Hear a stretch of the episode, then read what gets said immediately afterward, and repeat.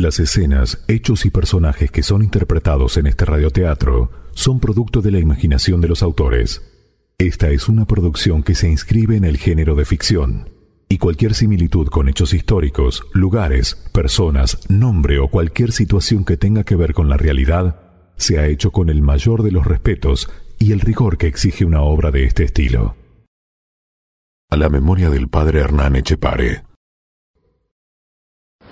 Sálvanos, Señor, porque ya no hay gente buena. Ha desaparecido la lealtad entre los hombres. No hacen más que mentirse unos a otros. Hablan con labios engañosos y dobleces de corazón.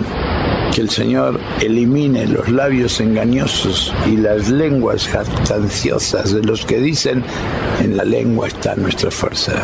Nuestros labios nos defienden. ¿Quién nos dominará? Tú nos protegerás, Señor. Nos preservarás para siempre de esa gente. Por todas partes merodean los malvados. Por todas partes se encumbran los hombres más indignos. El viaje que cambió al mundo. Episodio 3. Las cadenas del almirante.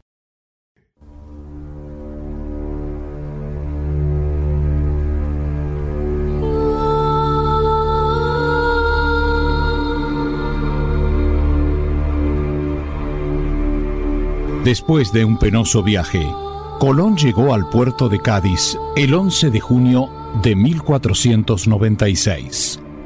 Su arribo debió producir sentimientos entreverados, sin excluir la sorpresa y cierto desencanto. No faltarían, en efecto, los que esperaban, temían o creían que había muerto. El 9 de abril de 1496, los reyes escribían a Fray Juan Rodríguez de Fonseca palabras que hacían suponer que, para ellos, el almirante había pasado a mejor vida.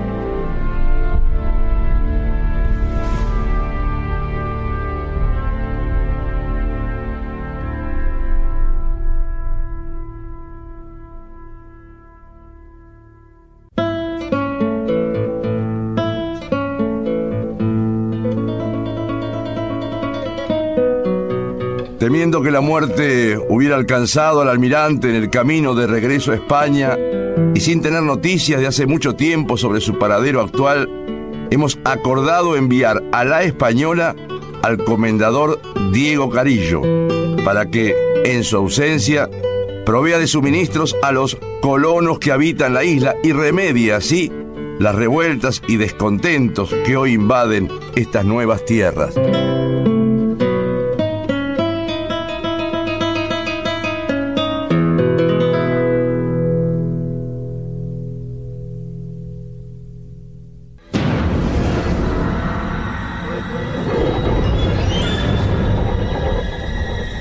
Esta carta, escrita por los reyes, que permanecieron hasta el fin como los amigos más fieles y considerados de Colón, prueba hasta qué punto tenían deteriorado su prestigio y reputación a consecuencia de sus propios errores, como también de los ataques y críticas de los que deseaban ver al almirante rodeado de las cadenas del infortunio y la deshonra.